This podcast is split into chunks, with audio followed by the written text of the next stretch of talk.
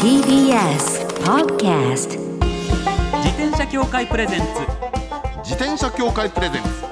ミラクルサイクルライフ。今週も始まりました。自転車協会プレゼンツ。ミラクルサイクルライフ。パーソナリティの石井正則です。北里志です。自転車って楽しいを合言葉にサイクルライフの魅力をお伝えする自転車エンターテインメント番組です。はい。まずはこちらのコーナーから。週刊自転車ニュース。当番組が独断で選んだ気になる自転車ニュース。まずはこちら。電車に自転車を乗せて高尾山へ。ほう高尾山まで。八王子の先ですね、そうですね、うん。えー京王電鉄が今月28日に自転車をそのまま車両内に持ち込めるサイクルトレインの実証実験を行うと読売新聞が伝えています、えー、慶応もやるんだ。はい、京王電鉄では初の試みだと思いますよ、はい。あのだって今までね西武とか JR とかずっとやってきて。はい。で慶応さんもねあのほら高尾山まで一直線じゃないですか。そうですよだねからあれ？やんないのかなと思ったらついにやるんだなっていう感じで。ははい。い、えー高尾号と呼ばれる重量編成の10号車を使用、えー車両内の出入り口付近の柱に専用のベルトで自転車を固定し、うんえー新宿駅と高尾山口駅を朝夕で往復して日中は高尾山の麓付近で自由にサイクリングを楽しんでもらうという計画だそうこれです。楽しいかもいやいいですよいいね。んですあのね高尾山口ってねあの新宿から一直線で行けるじゃないですか、はい。で着くとね別世界なんですよあそこあそういう感じですよね。うんそうなの僕も行ったことありますけど。ああります？ありますそうますあります。登でったことあるなんか山があって渓谷みたいなのがあって、筋肉ありまですよね。そうあのなんだっけ？えっとで駅前にねトリックアートの美術館があるのあそうでしたっけ？あるのあれがね楽しいのよ。へでそのえ。周りがねずーっとね自転車にぴったりみたいなねあの道が続いてて、はい。これはやるべきだと思ってたらやっぱりやるんだって感じ。そうですね、ですが今回実証実験を行って、うん。えー実験の利用客に改善点のアンケートをしっかり取ってうん。導入検討の参考にしてさらにブラッシュアップして本格導入と。うん。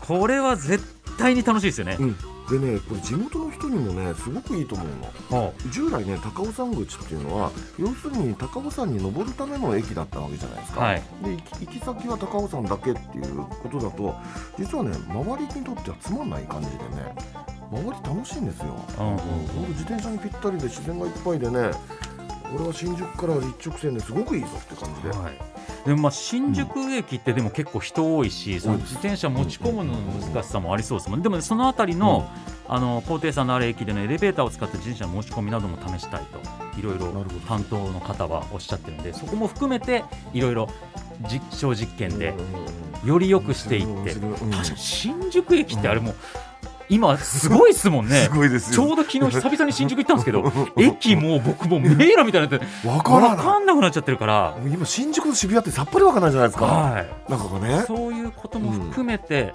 実証実験ということですから、いやーより良い形にしてね本格導入楽しみにしたいですね。はい。続いてはこちらのニュースです。登山部が自転車を活用、うん。登山部ですよ。これ今回くしくも2つ山の話題ですね、はいですね。えー松山中央高校の登山部がうん。自転車を有効活用していると愛媛新聞が伝えています、愛媛らしいですね。ねえ。何でもかんでも自転車。素晴らしい。本当に。えー男子12人、女子2はい。人で活動されているそうなんですけども、普段は走り込み15キロの荷物を持って走る階段ダッシュなどでこうトレーニングしてるわけですけれども、それに加えて自転車を多く活用していると、えー顧問の先生は自転車と登山は相性が良く背筋や腹筋特に脚力を鍛えることができると説明されていますなるほどね。なんかほらスピードスケートの選手がはい。自転車を使うっていう話よく聞くじゃないですか、聞きますね。あの使う筋肉が同じだみたいな、うんうん。それと似てるんですかね。そういうとこもあるのかもしれないですね。しかもね、はい。これのただトレーニングに使ってますよってだけじゃなくて、うんえー自転車甲子園っていうほ大会があるんですって、う、うんうん。あの実技だけじゃなくて道路交通法のルールのクイズとか自討論を主としたスピーチや討論があるという大会があるんですけど、そこにもうん。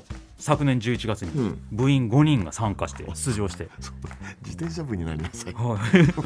入賞は逃しましたけども、はい。全員が全力を尽くしたということで。そうですか。これ素晴らしいですよね。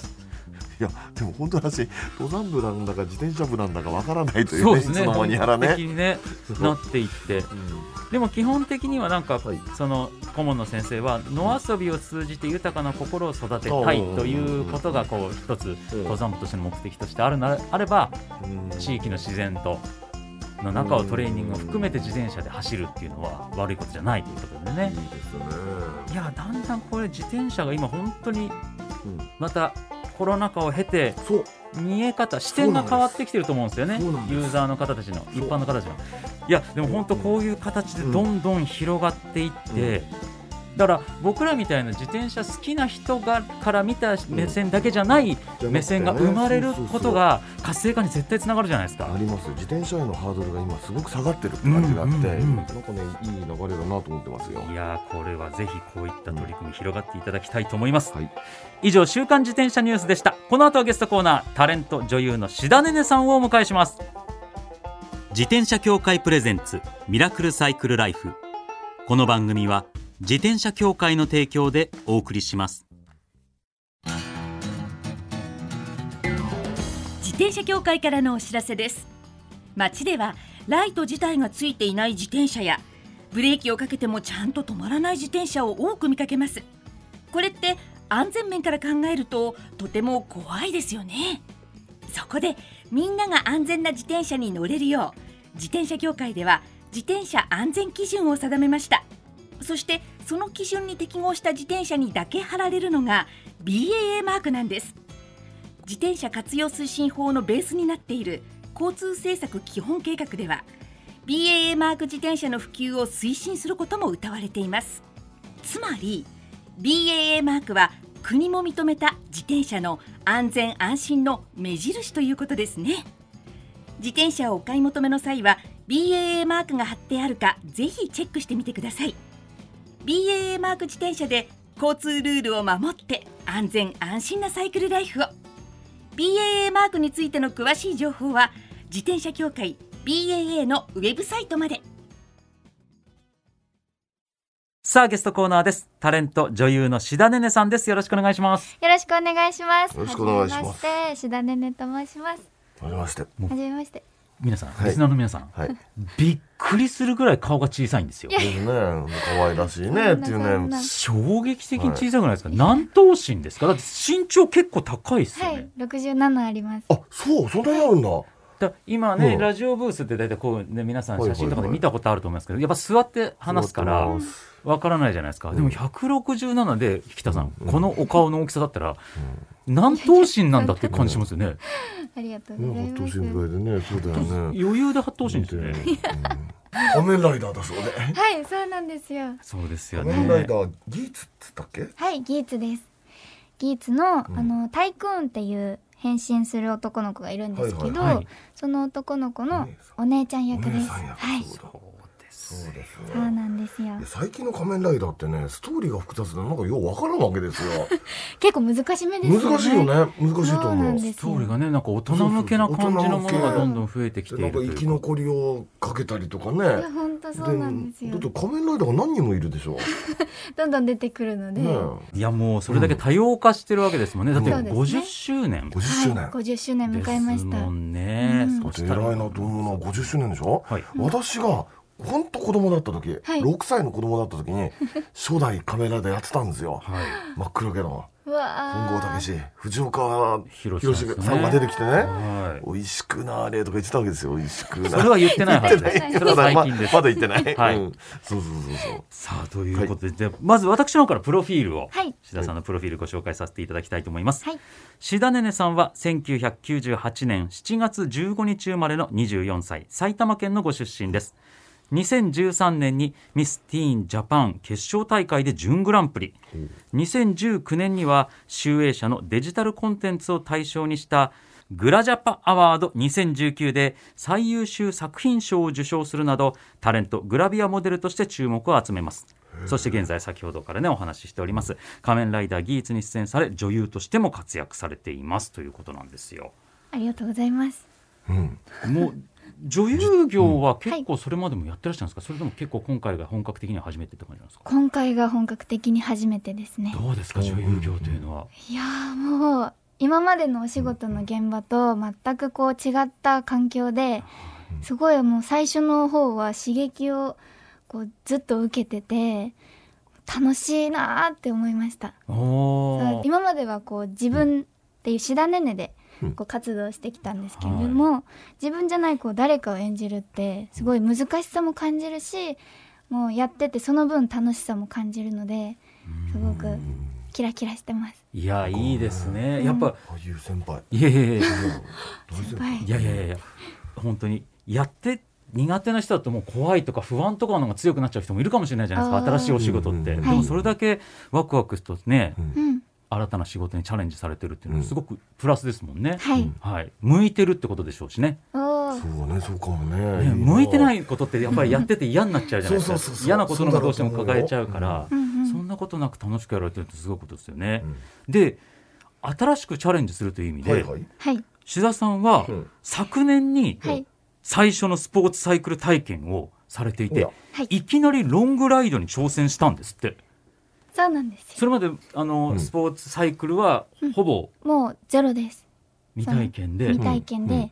いきなりロングライド？どこれどどういういきさつなんですか、まずこれ深掘りしかなきゃいけないんですけど。そもそもスポーツバイクっていうのは何？ロードバイクのこと？ロードバイクです。あらあの本当。細いタイヤのはいなんですけど。あプハンドルの？そうですね。こういうハンドルのはいやつなんですけど。大学を卒業したのが去年のうん。3月。はい4月なんですよ、でもう2月にはもう授業が全部終わっていてでこう何か新しい新社会人になるっていうのでなんか新しいこと始めたいなって漠然と思ってたんですよ。でい。ろいろやってたんですけど、その中でロングライドはもこう興味を持っては私やるとしたら0か100の性格なのであもう思いっきり長い距離を走ってみようと思ってうんでこう事務所の方とも相談してでうん。コースが、まあ、数字から決めたというよりはうん。もうコース。コースを探したわけですね。そうです。あの葛西臨海公園まで続くあの河川敷があるじゃないおですか。荒沢だ。荒川サイクリングロード。そうそうそうですほほほ荒川サイクリングロードの出発点をだいたい埼玉のここって決めてはいほそしたら距離が90だったのでうあらすごいね。90走ってみよおいきなりそれまで、うんそのゼロか100かってお話しされてましたけど、はいうんちょっとじゃあ軽く練習しようとか、う、うんうん、とかそういうこともなくもうないく。もうそのその日で。その日いきなり90いそうなんですよ。それ相当ですよね。でもいいいいチョイスだったなっていうね。だって荒沢って結構広いし安全だし、んうん。あのアアップダウンも少ないしそっかそっか走りやすかったでしょ。そうなんですよ。そのつもりで選んだコースだったのに、あの方向音痴が出てしまって。ちょっと待って。あれは一本道じゃない？普通に考えて。いやマネージャーさんと一緒に走ったんですけど。あマネージャーさんもご一緒してはい、一緒に。走ってくれたんですけど。マネージャーさんがロードバイク乗り。いやというわけでもなくお互い初めてです、えへー、ー。初心者二人でって感じだっしたかもんですか？女性のマネージャーさんで。わお。えうんー。ででもガッツはあるんですようん2人と、で走ってたら2人とも方向音痴で、うん。ちゃんとナビをつけてたんですけど 携帯。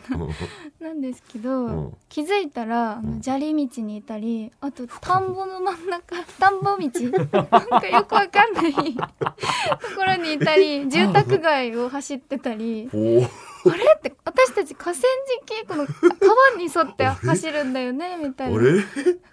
あそそうなんですよ。うえ右にあった川がいつの間にかなくなっちゃったみたいなそんな風になるの？そうですそうです。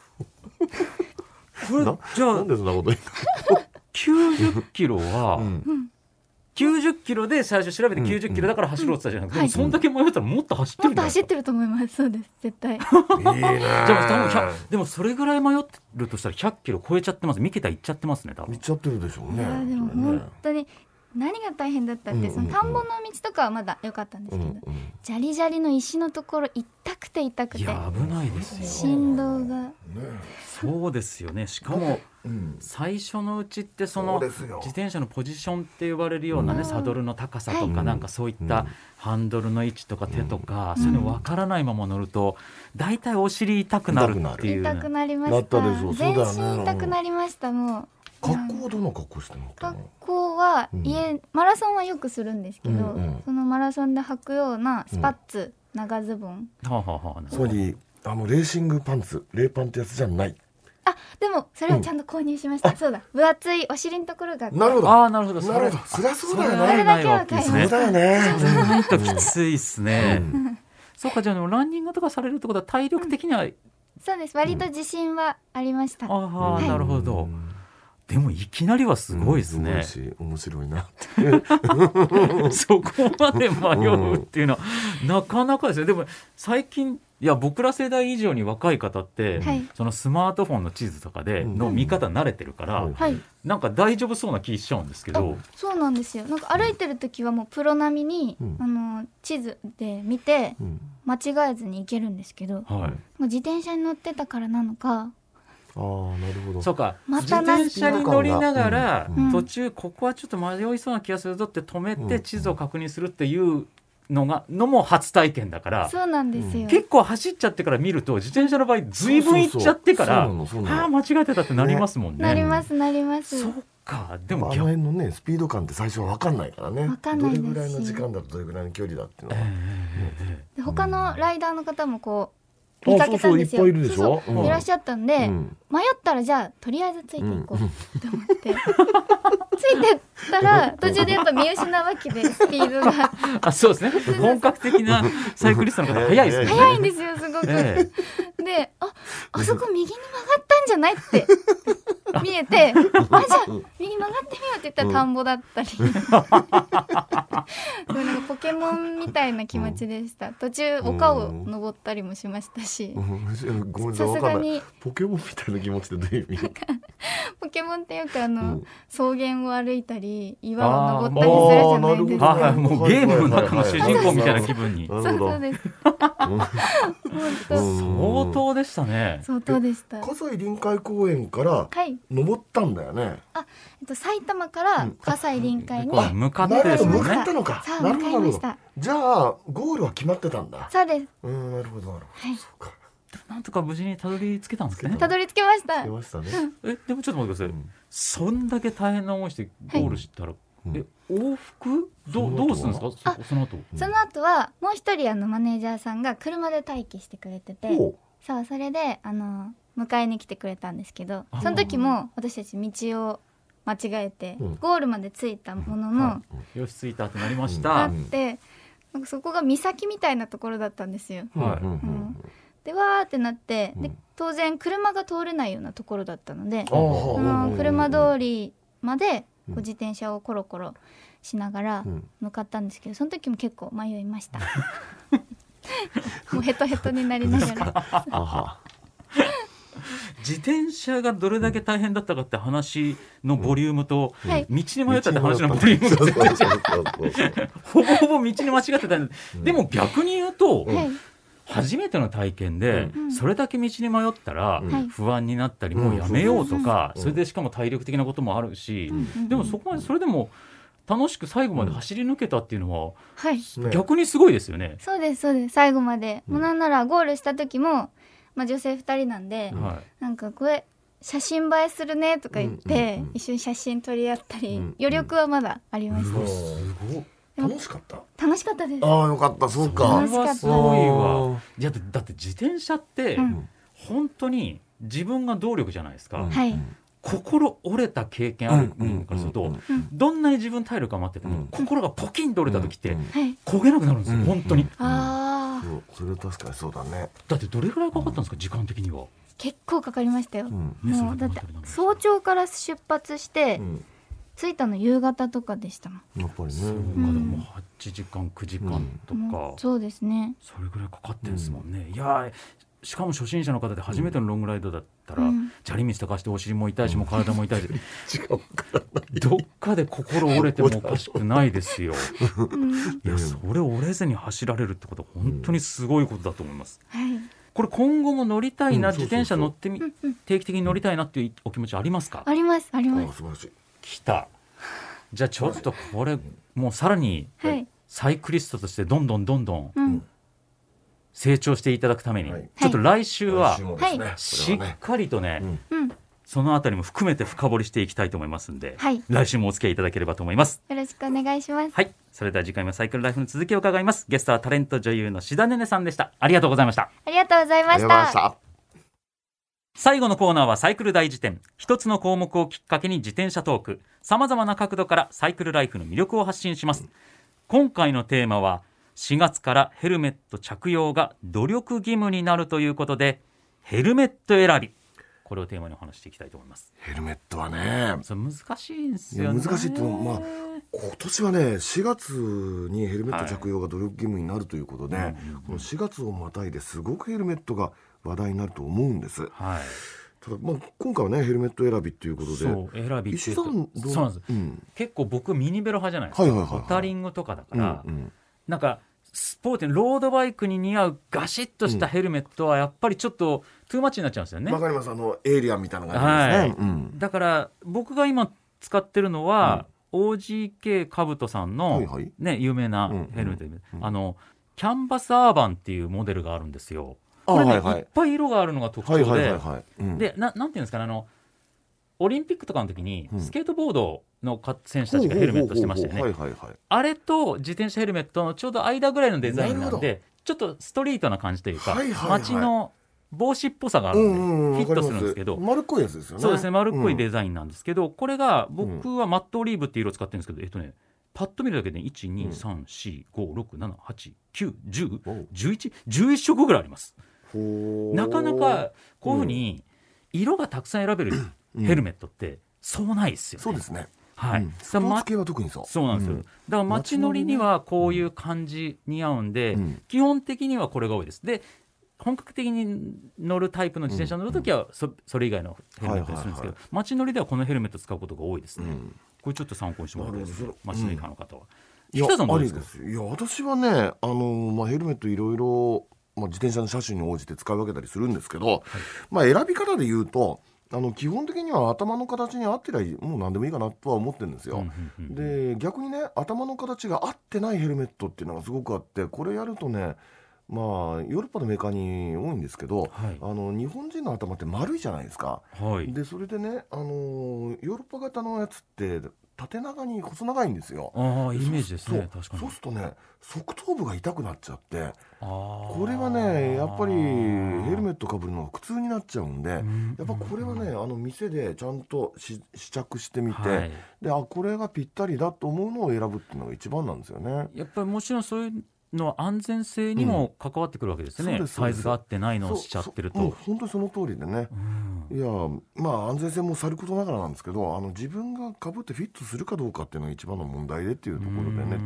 でもねそれで思い出すのはねいろいろあるんですけど、あのーヘルメット努力義務化になるでしょ、はいで例えばオーストラリアっていう国はもう努力義務じゃなくて義務なんですよ。でかぶらないと罰金なの。ほうほうほう1万5千円ぐらい取られるんですよ。厳しいですね。見つかると。厳しいんです。うん。だからもう自転車乗る人みんなヘルメットかぶってるんですけど問題はねあのシェアサイクル。はい。シェアサイクルってあ借りて乗っちゃえって思って乗るじゃないですか。ね。当たり前ですよね。そのためにあるんだから、はい。その時にヘルメットをどうするかなんです。よそうですよそう。でねオーストラリアはねヘルメットがついてるんですよ。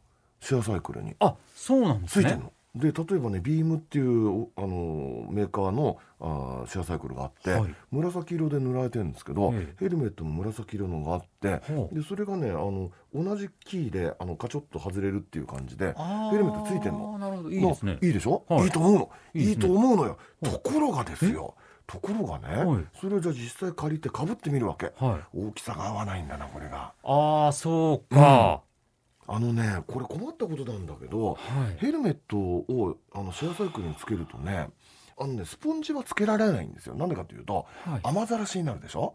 で雨が降ってくるとあれがぐっちょぐちょになっちゃうからダメだっていうことで、はい。発泡スチロールそのままプラスチックそのまんまっていう形になっちゃうわけ。なるほど。でそうすると硬いから頭に合わないと痛いわけですよ。そうか、うん、でそれでねあのーでかぶるでしょ？で向こう罰金だからそのもういいやとママチャリ型だしと思ってかぶらないなんてことすると1万5000円取られちゃう。まあだからかぶるわけですよ。かぶるんだけどかぶってる間ね不快でしょうがないの。きついですよねきついです。これ困ったもんでねそうかでも日本も今シェアサイクルはすごく広がって広がったでしょ？広がってるけれども着用が努力義務になるとじゃあ自分で用意するのかってなだってヘルメットを乾きにいつも持ってるなんてそれちょっと考えにくいじゃないですなかかなかそうですね。よこれまたクリアするの難しそう難しいんいですよこれ。うん。でだってね大きめに作ったらいいかって言ったらそうでもなくて大きめに作ったらガガボガボになってあ そもそもこれかぶってる意味あんのかみたいな感じになっちゃうじゃないですか。それこそ安全性の問題が出てきちゃうしっていう。だからね結構ねあのね、まあ、今後もその4月に向けてヘルメットの話っていろいろ出ると思うんですけど、はい。結構ね問題山積なんですよ。なるほど。ヘルメットの話って。まあでもね、うん。安全のためには絶対的に着用はもう義務になっていくっていうのは当然いい流れだと思いますし。自転車で死ぬ人の6割は頭部損傷で死にますからね、はい。だから絶対かぶっていただきたいんだけどなかなか難しい。そうか導入までのねそうなんです。整備が難しい。ないろいろ今回もねこの後もね、はい。今後話出ると思いますけれどもぜひぜひご注目いただければと思います、以上サイクル大辞典でした。自転車協会からのお知らせです。スポーツ用自転車の場合きめ細かいメンテナンスも必要ですね。だからしっかりとした技量や知識を持ったスタッフのいるお店でお買い求めいただくことがとても大切なんです。そこで誕生したのが SBAA プラスです。この SBAA プラスとは一定の実務経験と十分な技量を持ち自転車協会主催の試験に合格した販売者の方にだけ認定されます。今回制度が一部改正になり認定者にスポーツ用自転車安全整備基準に基づいた整備を受けてもらうと SBAA プラスマークを貼ってもらうことができます。だから SBAA プラスマークはしっかりとしたメンテナンスを行った安全安心の証と言えます。SBAA プラス認定者のいるお店でメンテナンスを受けて快適なサイクルライフをお楽しみください。SBAA プラスについての詳しい情報は自転車協会 SBAA ホームページ SBAA-bicycle.com まで。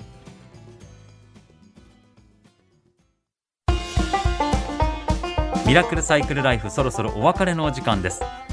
いや志田ねねさん可愛いですねすごい可愛いですし絶対自転車好きですよね。あだと思いますよ。ねだって全然拒否感がないっていうのがもう自転車乗って楽しいって感じだね。なるほど本当に。だって話聞いてたら苦しいことしかなかったんじゃないのって感じですもんね。迷って砂利道行くわ。お尻体中痛くなるわ。もうなんだかんだご苦労されてたのに、そうでね。でもなんかすごく楽しかったっていう空気感すごい伝わってきましたもんね。いやこれは絶対ねちょっと生粋のサイクリストになっていただきたいということで来週もしっかりはい僕らプレゼンしますんで。そうします。リスナーの皆さんもご協力よろしくお願いします、は番組ではマイ自転車ニュースサイクリストあるある自転車脳内 BGM 募集中です。忘れられない愛車の思い出も大歓迎。採用の方には番組オリジナルステッカーを差し上げます。メールアドレスはすべて小文字でサイクル -r アットマーク tbs.co.jp cycle-r アットマーク tbs.co.jp までお待ちしております。お待ちしてます。それではまた来週お会いしましょう。お相手は石井正則と。北里志でした。自転車協会プレゼンツミラクルサイクルライフ。この番組は自転車協会の提供でお送りしました。